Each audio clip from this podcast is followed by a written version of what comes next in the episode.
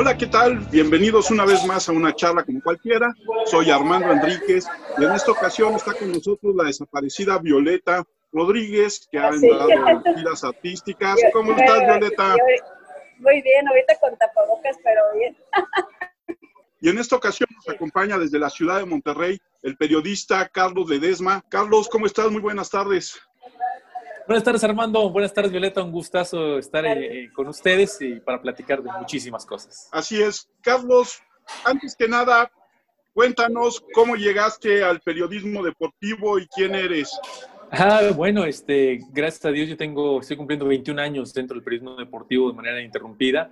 Eh, yo me titulé por la Universidad Autónoma de Nuevo León. Inicié mi, mi carrera como profesional en medios en el 99, siendo reportero del periódico El Norte en el área de deportes. Ahí afortunadamente tuvimos varias coberturas, fuimos creciendo hasta ser coeditores, editores. Y bueno, después en el año 2000, 2005 eh, surgió la invitación para irme como editor al diario deportivo Récord, que en aquel momento estaba abriendo su sucursal en, en la ciudad de, de, Monterrey, en la plaza de Monterrey. Ya estaba establecido en la capital del país, pero estaba abriendo en, en otras plazas y me tocó ser partícipe de, de aquel grupo que, que, abrimos las oficinas en, en Monterrey. Ahí estuve cerca de un año hasta que posteriormente también tuve el ofrecimiento para irme a, colaborar en Reporte Índigo, que en ese momento era, era una página de, internet, era una cuestión electrónica. Eso fue en 2000, 2006. Y a la par de estar ahí editando eh, deportes en Reporte Índigo, surgió la oportunidad y la invitación a, a ser parte de, de Televisa Monterrey, en, el cuerpo de, conductores y, reporteros periodistas de Televisa Monterrey. Y bueno, desde 2007 estoy como parte ahí de, de esta televisora, eh, que era Sultana del Norte.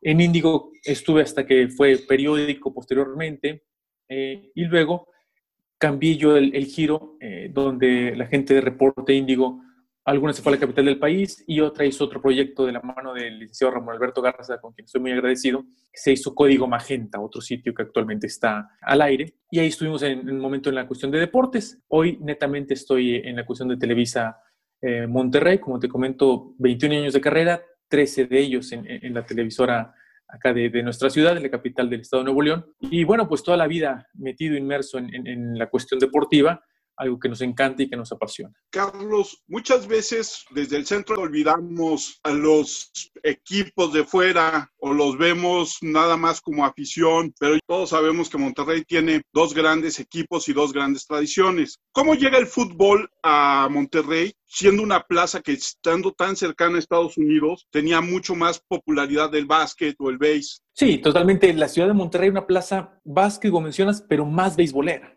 más popular teníamos a los sultanes del Monterrey, teníamos a los industriales de Monterrey, no teníamos o no había en, en, en, la capital del estado lugares para practicar un fútbol de manera profesional. Había más canchas, eh, más este, campos de béisbol, más diamantes. Estoy, estoy hablando por ahí de la época de los 40. Eh, final de los 40, principios de los 50. Entonces, sí era una lucha el tratar de incorporar un nuevo deporte como era el, el fútbol, que estaba ganando mucha popularidad en el país y poco a poco eh, de la mano de, por ejemplo, figuras muy importantes como eh, el doctor Carlos Canseco, que ayudó muchísimo a que se hiciera este equipo de Monterrey, de, Rayados, que fue el, el, primero, está cumpliendo 75 años, el Club de Fútbol Monterrey de vida este, este 2020, inició en 1945. Poco a poco fueron despertando el interés de la afición, fueron despertando eh, el interés de, de, los pequeños en un deporte que era, que era nuevo, y a partir de ahí fue creciendo, ¿no? Tuvieron un, iniciaron en la primera fuerza nacional, de, de esos menores, eh, ganaron un título nacional, fue causando algo de interés hasta que después estuvo en segunda división y se, dio un ascenso ahí por la temporada del 55-56 y fue la historia de, este Monterrey en específico. Ya posteriormente en los 60 era cuando aparecería Tigres de la mano de otro equipo que teníamos acá que era Jabatos de Nuevo León. Estaba Rayados de Monterrey, Club de Fútbol Monterrey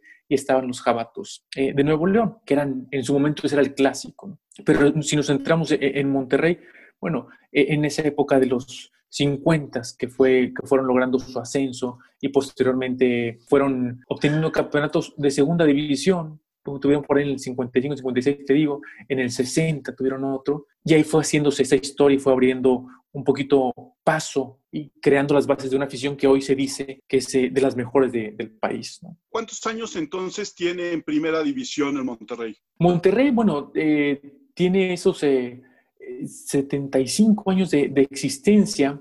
Ellos ascendieron por ahí en la, en la, época de los, del 56, fue en julio del 56, si mal no recuerdo, sí fue cuando ellos lograron este, este ascenso, desde el 56, y se han mantenido, se han mantenido acá. En esa época han tenido algunos momentos eh, complicados cerca de descender, como fue en los 90, un partido clave ahí frente a Puebla que se definió aquí en, en la ciudad de Monterrey, y otros momentos ahí medio oscuros, pero Monterrey, decimos desde el 56, se ha mantenido ahí en primera división. ¿Cuáles son las figuras clave o históricas del Monterrey? Hijo, creo que son varias puntuales, ¿no?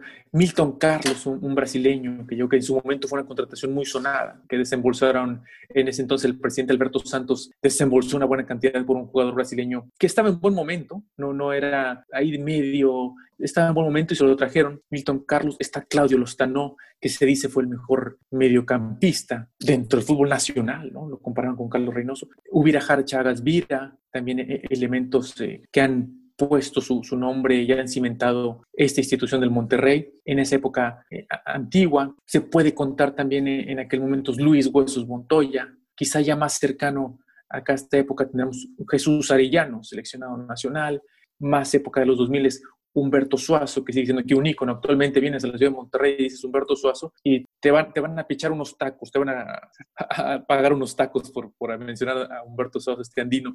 Son algunas de, las figuras en la cuestión de dirección técnica. Víctor Manuel Bucetich, que, que dirigió el Monterrey en la época dorada, aquí es muy querido y se sigue pensando y esperando que regrese a dirigir el equipo del Monterrey. Magdaleno Cano, un jugador de la ciudad y que tiene el récord de más partidos disputados con el Club de Fútbol Monterrey, por decirte, Armando, serían algunas de las figuras clave de esta institución rayada. ¿Y cuáles son los momentos claves en la historia del Monterrey? Mira, antes de irnos a, esta época del título, hay un momento muy especial donde se dio un, un hecho quizá trágico, porque bueno, sí, sí fue trágico, porque desgraciadamente se perdieron vidas. Fue un accidente en un autobús del Monterrey que se dirigían a jugar, tengo entendido, a la capital del país o a Guadalajara, donde lamentablemente el, el autobús en el que iba el equipo se incendió. Varios jugadores perdieron la vida y fue cuando otros equipos del fútbol mexicano le prestaron jugadores al Monterrey, ahí venía Alberto, Alberto Guerra entre esos jugadores, para que continuara su estadía en, en competencia. Y ahí fue creando un sentimiento de identidad entre la ciudad de Monterrey, entre el de Nuevo León, con este equipo de rayados de hombres que lamentablemente perdieron la vida cuando iban a, a practicar el deporte y ahí nació una, una, unión. Y posteriormente vendría hasta la cuestión del torneo cuestionado, ¿eh? cuestionado y criticado en México 86, donde Monterrey consiguió su primer título de liga, derrotando al Tampico Madero. Se habla y tiene ahí muchas, eh, entre comillas, que porque no fue un torneo de 38 jornadas, que no participaron todos los equipos, porque era de preparación previo al Mundial de México 86. Pero bueno, finalmente ahí apareció un título de rayados y también eso le ayudó a la gente de, de Monterrey, de la ciudad, al identificarse, al, al acercarse más al equipo, al querer más a este equipo. 86 y ya después, Armando, vendrían momentos oscuros, vendría un momento donde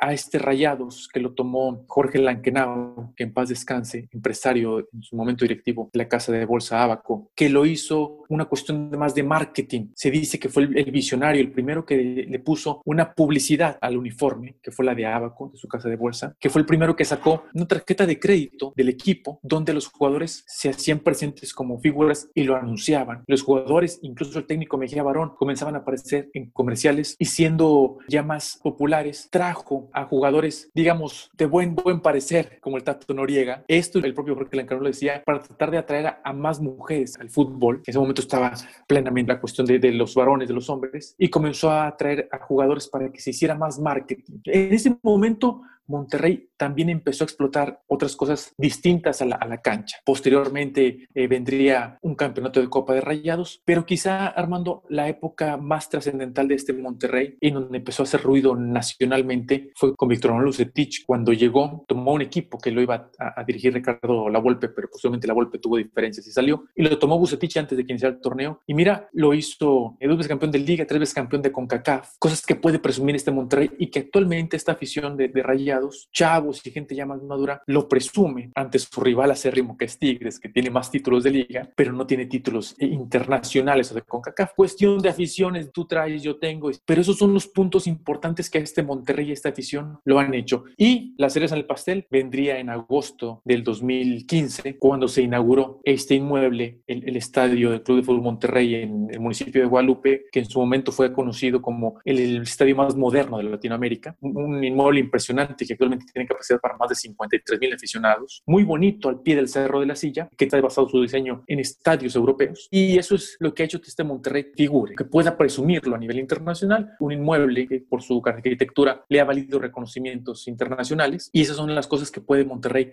presumir tanto su afición como sus jugadores o sus directivos y la gente que es participa de este club. Hablas de Bucetich, pero si no me equivoco y eso esto, tú me corregirás, también Mohamed era muy querido, ¿no? Sí, bueno, Mohamed fue muy querido porque él decidió aventarse el reto de llegar a un Monterrey que en este momento estaba con muchos problemas económicos, incluso estaba por ser intervenido por Hacienda, porque eh, Jorge Lankenau Rocha en su momento presidente, pues había pasado por ahí algunos manejos no del todo eh, abiertos o medio extraños, y total que el club pasaba un momento económico muy complicado. Se retenían algunos sueldos, no se completaba la nómina, pero Mohamed sí se le cubría su sueldo. Monterrey fue a participar en la Copa Libertadores de América, aquel momento estoy hablando por ahí de, de finales de los 90, pero el propio Mohamed ponía de su bolsa para pagar boletos para el traslado. Y él fue un jugador que se entregó al, al, al, equipo. Querido, te soy honesto, Armando, y tampoco vamos a descubrir el hilo negro. Mohamed fue después involucrado en una cuestión de que si él apostaba en contra del equipo o no en algún momento, Mohamed lo ubicamos como jugador de mesa,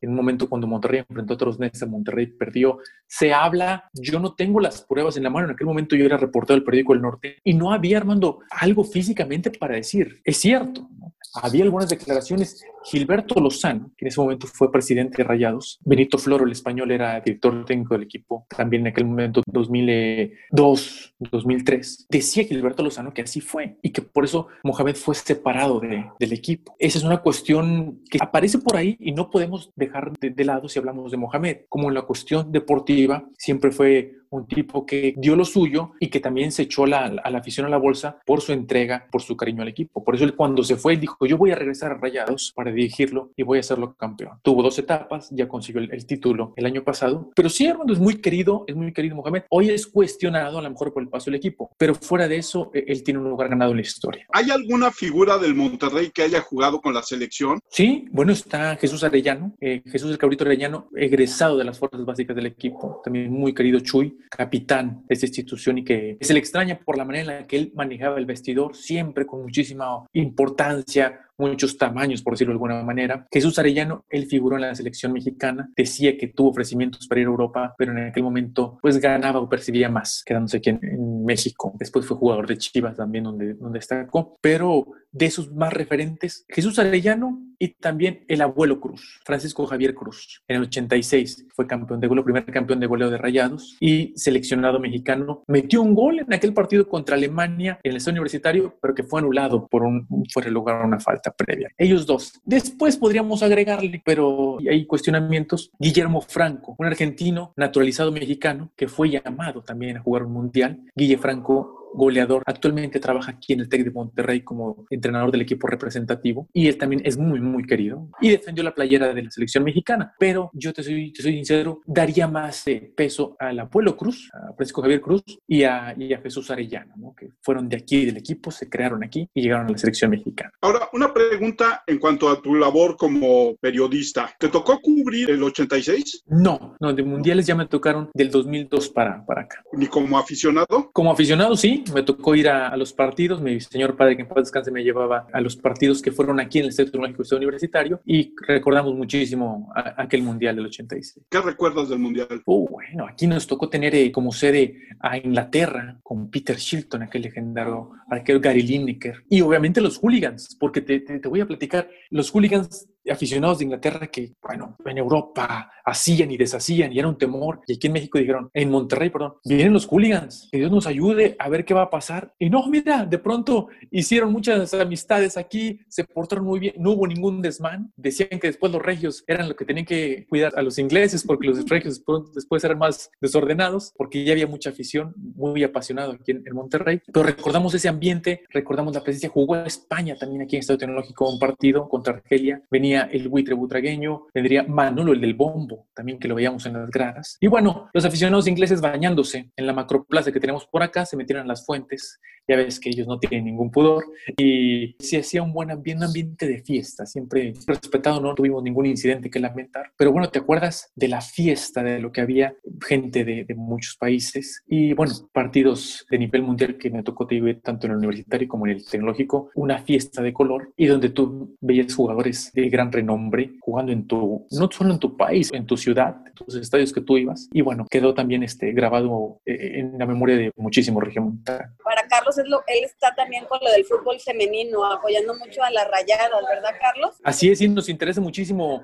el fútbol femenil, eh, tanto rayadas como... escuela, ¿verdad? Para que nos cuentes sobre la escuela que tienes en la sí, chicas. Sí, bueno, e, e, en, en lo personal, eh, pues es un punto que yo guardo muy personal, Armando Violi. Mi señor padre, que en paz descanse, fue jugador de rayados, José Ledesma, fue portero, eh, apodado el Chango Ledesma, también llegó por ahí a la selección mexicana y fue un... No te lo quise mencionar, Armando, porque luego decir, ah, Carlos, pero fue por ahí un referente también de, de, rayados en la época de los 70, ¿no? Un portero. Y bueno, él dirigió al Monterrey en los 80s, 87, 88 y unos partidos 88, 89, y posteriormente ya cuando él salió, él siempre quiso trabajar con jóvenes y estableció una escuela de fútbol infantil y juvenil desde los 90 y él la tuvo muchos años hasta su fallecimiento en 2017 y bueno, dije yo, yo no quiero dejar, dejar pendiente o, o, tirar el trabajo de mi señor padre.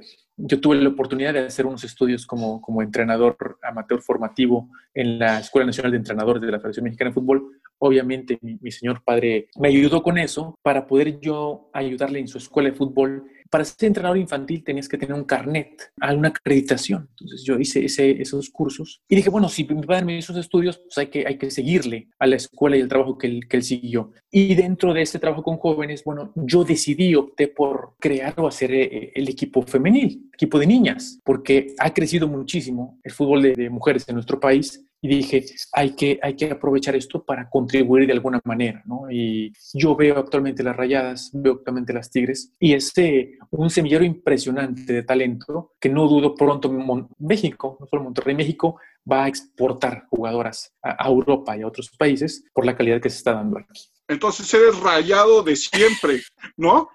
Bueno, eh, lo traigo en la sangre, sí, pero por la profesión pues tienes que tratar de ser objetivo, ¿no? Me tocó, fíjate, cuando inicié mi etapa como reportero en el periódico El Norte, yo era mejor recibido, mejor tratado cuando iba a cubrir a la gente de Tigres. Te daban más facilidades, te ayudaban en entrevistas, y en Rayados eran un poco más cerrados. Entonces yo empecé a, oye, ¿por qué me va a caer mal Tigres? Si me ayudan mucho, ¿por qué? Y de pronto empezaba a irles bien. Oye, qué bueno porque pues, me dan más entrevistas. Entonces, sí, claro que tengo el, gusto por Rayados, pero de pronto Tigres me cae muy bien. Y qué bueno que a los dos equipos regiomontanos le esté yendo bien en estos momentos, en esta época. Pero honestamente, sí, claro que traigo la sangre azul y blanco. Cuando son los clásicos regiomontanos, me gustaría que ganara más Rayados. Y cuando es la temporada, mucha gente dice, no, no puedes irle a los dos. Yo siento que sí, ¿eh? que si no le deseas el mal a los dos, bueno, desde mi trabajo, porque si los dos les va bien, Armando, Viole, pues yo tengo más oportunidad de viajar, de entrevistar, de cubrir una final, de cubrir a lo mejor un mundial de clubes, si alguno queda campeón de CONCACAF. Entonces, yo sí apoyo a los dos. Ya cuando es clásico regio, ojalá ganen Rayados. ¿Y cuál es más popular, los Rayados o los Tigres?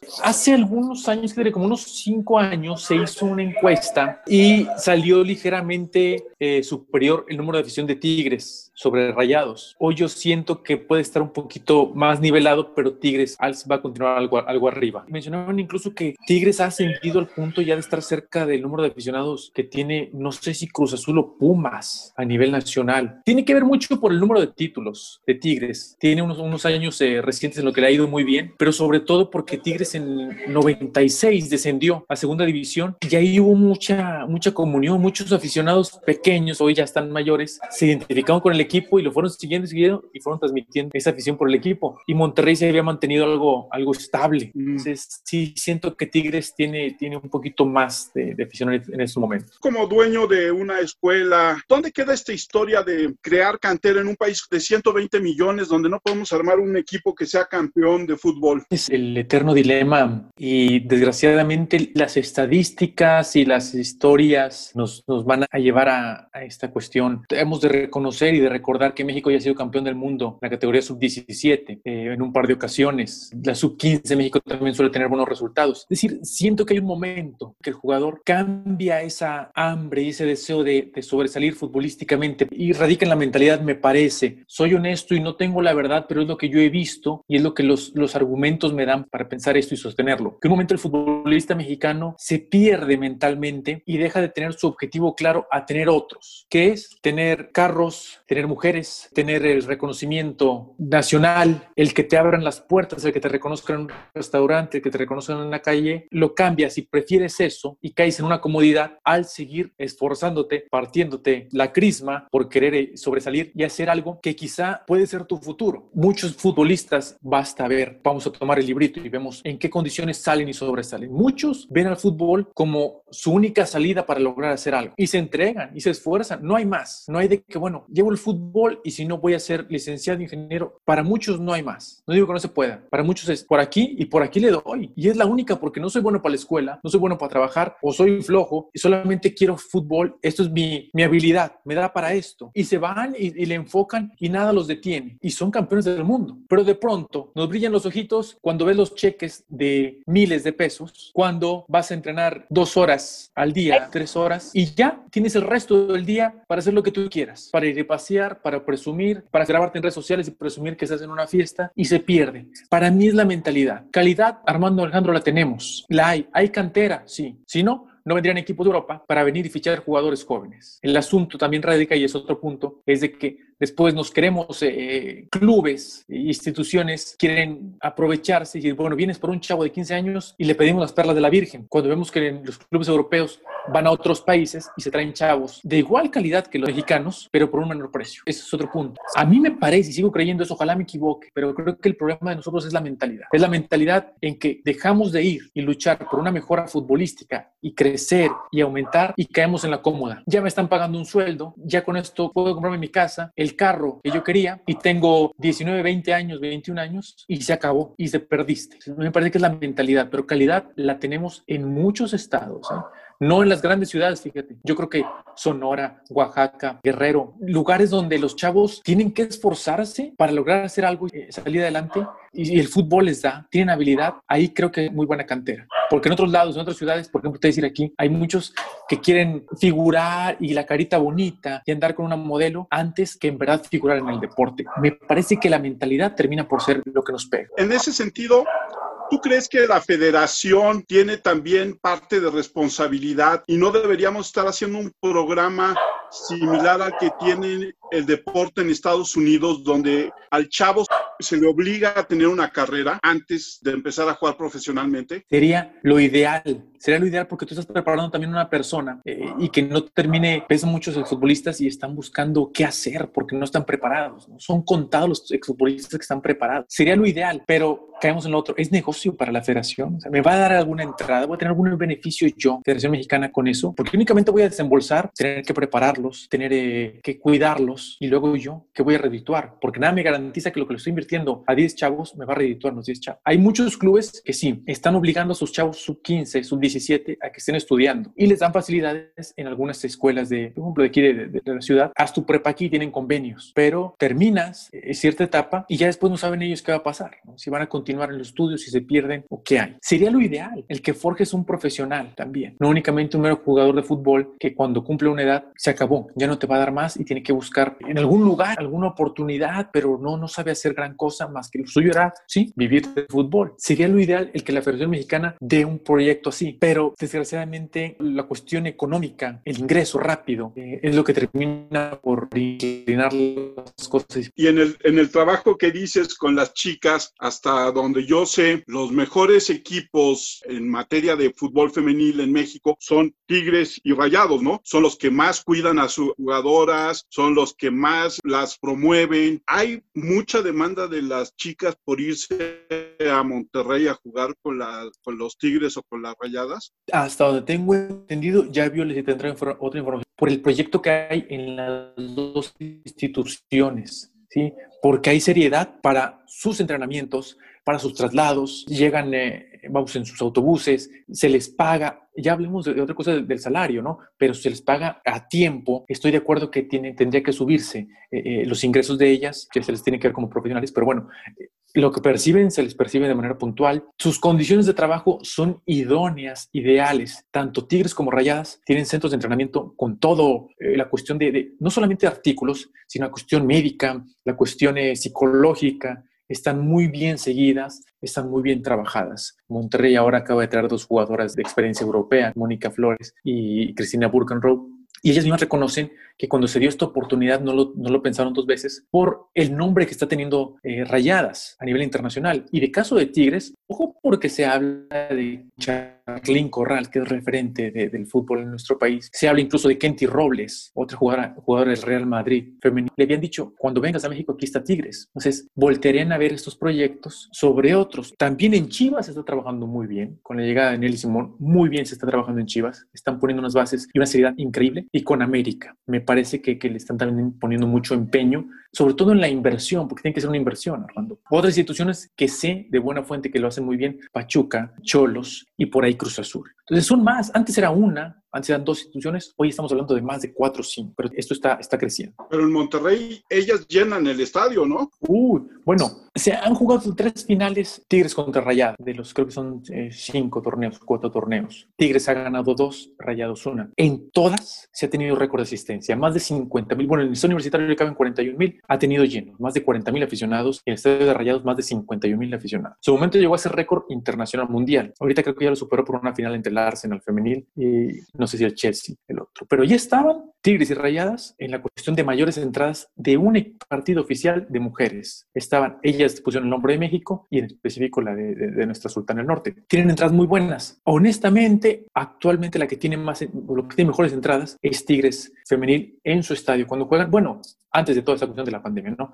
Tenían entradas incluso arriba de 6 mil, 7 mil, casi 10 mil aficionados, que es mucho, la verdad sí es mucho, para un partido femenil es mucho, ya le quisieran algunos equipos eh, varoniles. Y en Rayadas, cuando les toca jugar en el estadio, eh, quizá tienen entradas de 2 mil, 3 mil espectadores, que sigue siendo buena, pero comparación de Tigres eh, tiene por ahí una diferencia. Yo no soy muy futbolero, pero yo tengo la impresión en lo poco que he visto, que muchas veces, y sobre todo recuerdo un partido entre las chicas del Pachuca y las chicas de Tigres. Y la calidad que yo vi de juego como neófito era mucho mayor que la de los futbolistas hombres. No sé qué impresión tengas tú como periodista y como conocedor de fútbol. Es un buen punto, Armando, porque muchas veces y muchos eh, detractores de la Liga MX femenil dicen, no, se equivocan mucho en los pases, se equivocan. Y me parece injusto que las estemos midiendo con una vara comparativa con la de los hombres. Para mí son ellas y tienes que enfocarte en lo que hacen ellas, en el trabajo de ellas y coincido en que hay muchísima calidad. Si nos ponemos a ver cada uno de los partidos, en cada uno vamos a ver algo que nos va a llamar la atención, es decir, ah, caray, esto hacen ellas. Vas a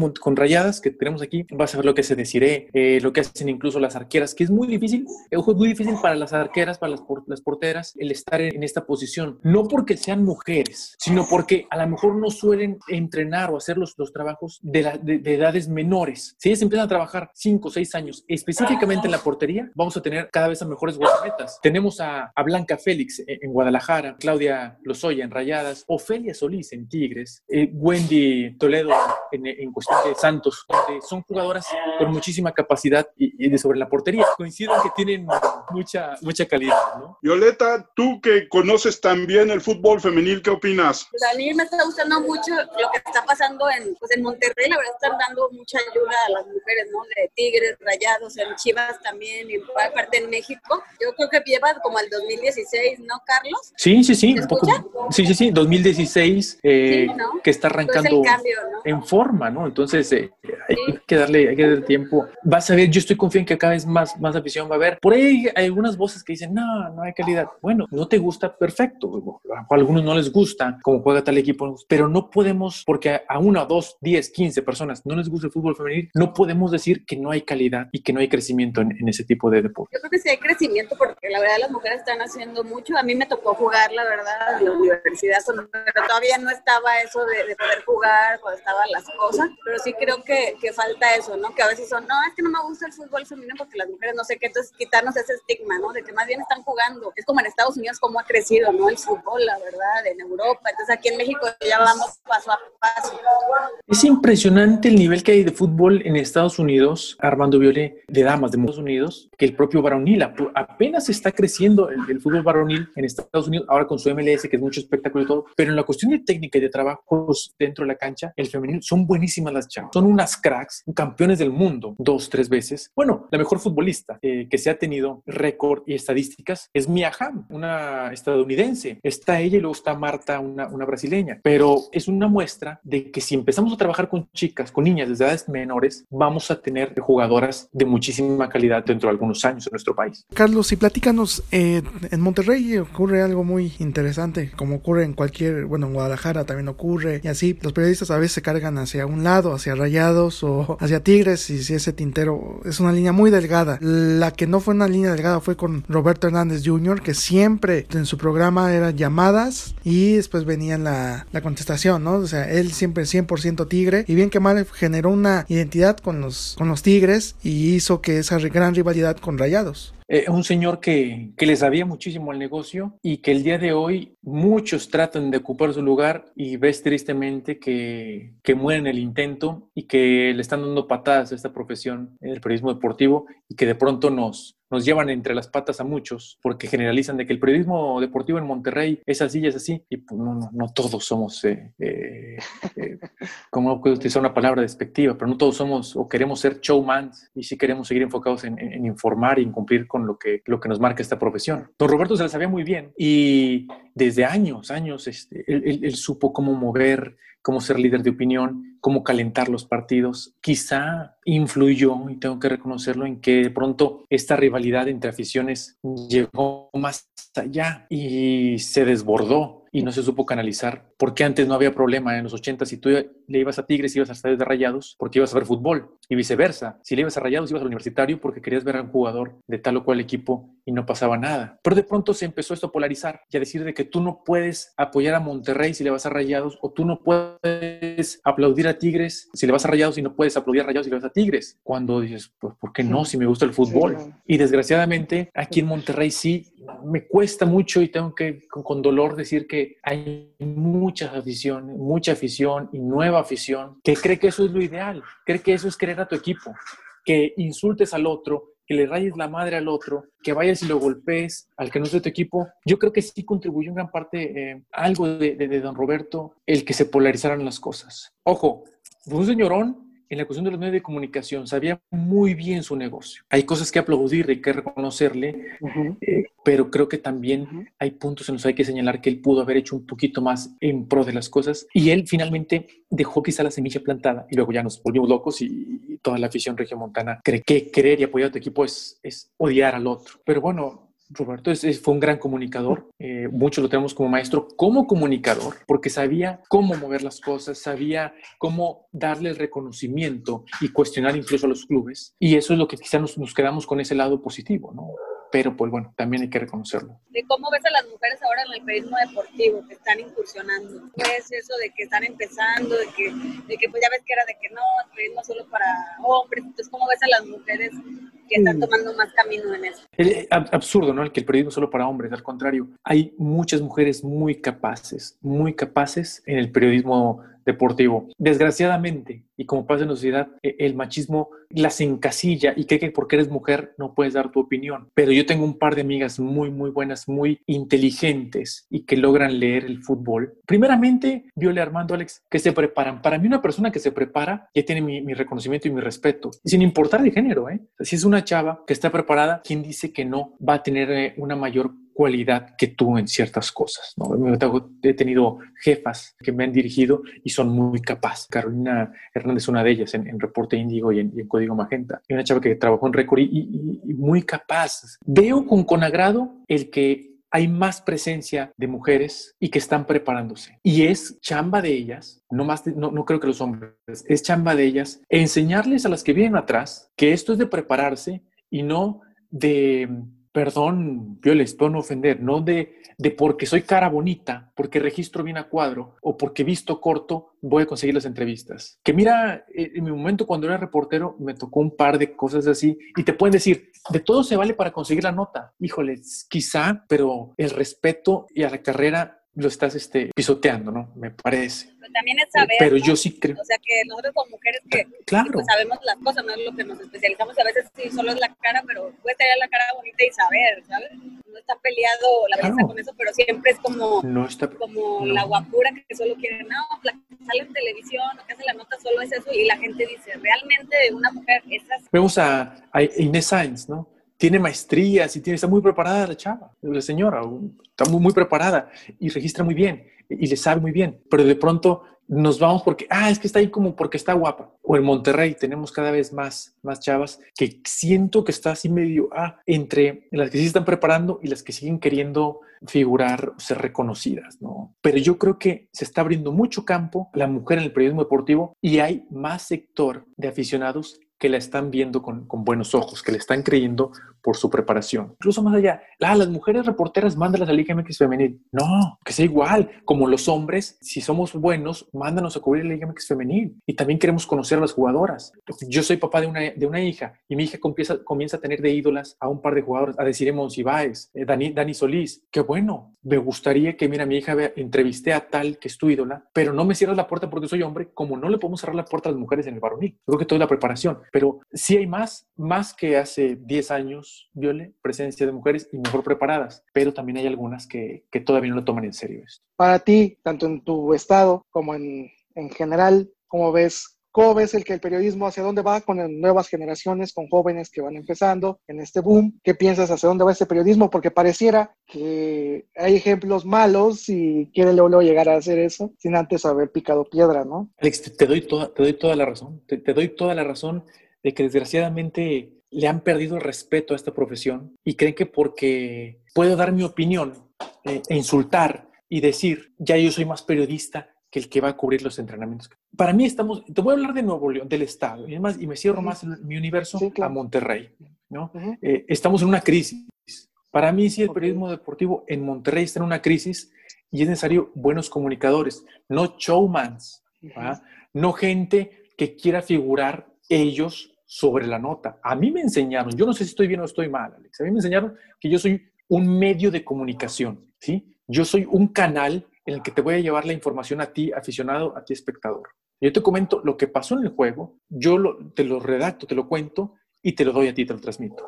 Pero yo no soy la nota, yo no soy el que va a hablar, el que tiene que decir y de pronto, porque voy a echar madres y voy a decir groserías que, ah, él sí, hay que seguirlo a él. Él es el que no le tiene miedo a la fuente. Espérame, campeón. Y aquí en México, en Monterrey, estamos viviendo un boom de personas, colegas, compañeros que por querer ganar likes, retweets, engagement, me puedo dar libertad de decir cualquier tontería y genero comentario, ah, ya conseguí mi objetivo, incendio las redes, conseguí mi objetivo. Espérame, pero, y, y en verdad entonces vas a crear una carrera, vas a informar, vas a cumplir el objetivo, o nada más quieres figurar tú y que digan, Carlos tiene 800 mil seguidores. Yo prefiero tener poquitos, pero gente que en verdad se analice esto. Yo, porque te pueden decir, ah, bueno, ¿quién es Carlos Ledesma en Monterrey? No soy un polémico. No, es cierto. Y habrá 30 que tienen más seguidores que yo. Me parece sensacional. Pero yo tengo un nombre y un apellido que si ves y lo, buscamos, no hay escándalos y creo que hay algo de credibilidad. Entonces, ahorita ya no hay así.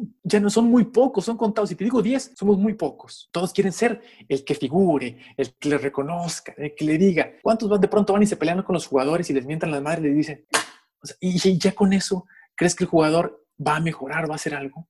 Es una crisis terrible, Alex. A mí me gustaría poder hacer algo y abrir los ojos, pero es un mal que se está enraizando y vamos a tardarnos un rato en erradicarlo de ahí. ¿Y a qué crees que se deba esto? A mí me parece a la necesidad de figurar. Dejamos de ser periodistas y queremos ser nosotros la nota, el centro de atención. Ah, mira, ahí va aquel que se peleó con el jugador y le dijo, ah, mira, este es el que tiene tantos mil likes y te sigo. Bueno, a ver, entonces médete al SEA o métete a un centro de capacitación para, si quieres figurar y quieres ser estrella, y no te vengas a estar en una profesión como el periodismo, al que es sacrificada. Sabes que ya no hay aquellos periodistas en los que nos íbamos y nos chutábamos 12 horas de una guardia eh, en el aeropuerto o en los entrenamientos o afuera de los lugares eh, donde estaban concentrados el equipo. Ya no hay porque es cansado, ¿verdad? Porque ya no quieres ir y, el camino difícil, ya la quieres sencillita, que me llegue a mí la información. Y entonces yo digo y miento madres y digo, aquí sí se va a preguntar la verdad del turco Mohamed. ¿Por qué no está haciendo? Ve, parte campeón en un entrenamiento. Habla de todo tú con, con, Mohamed. Porque puedes decirle, esto es lo que pasa con Mohamed.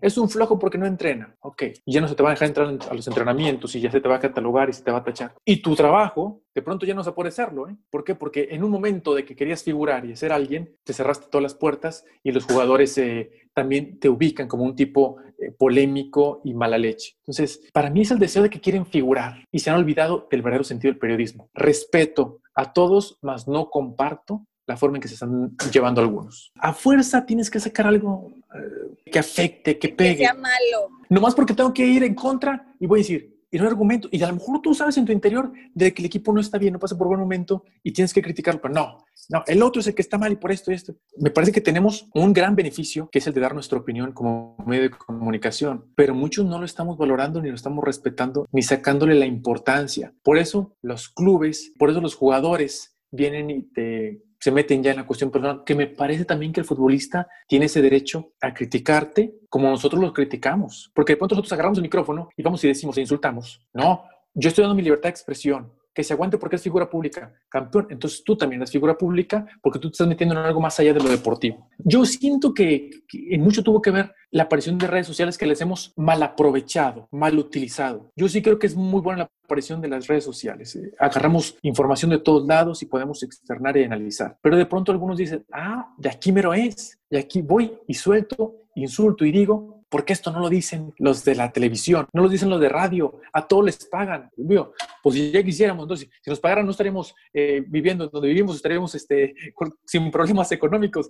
Y no es así, ¿no? Pero de pronto muchos agarran la valentía en las redes sociales o el anonimato y deciden y insultan y todos los que estamos en los medios de comunicación eh, somos unos lamebotas y ellos son los únicos que tienen la verdad, los twitteriodistas. Carlos, hablando de la profesión, ¿cuáles son tus anécdotas más queridas como periodista? periodista este, me tocó, no es la fortuna, trabajando para el periódico El Norte, ir a cubrir la Copa Nike. Copa Nike es un torneo, es como un mini mundial que van equipos que se ganaban su, su pase, se clasificaban para ir a esta copa auspiciada por esta marca deportiva. Y me tocó ir en un par de ocasiones, una vez a Alemania y una a Portugal. Y ahí tuve la oportunidad de, de conocer en el viaje a, a, Portugal y entrevistar a Eric Cantona, un jugador, francés, seleccionado francés, que incluso después es actor, ahí tiene una serie muy buena en, Netflix. Eh, Eric Cantona, y lo entrevistas y jamás a mí me pasó por la mente entrevistar a una figura como, como él, como Cantona, como posteriormente, y gracias a las redes sociales, entrevisté a, a Laila Ali, la hija de Mohamed Ali, que también en su momento boxeadora. Y no te imaginas que una figura de la talla de ella, que había sido campeona mundial de boxeo, pudiera contestar una, una entrevista, ¿no? Pero el, tener la oportunidad de figurar, bueno, primeramente de, de, viajar a otros países y de entrevistar a personas que tú veías únicamente en fotografías, eh,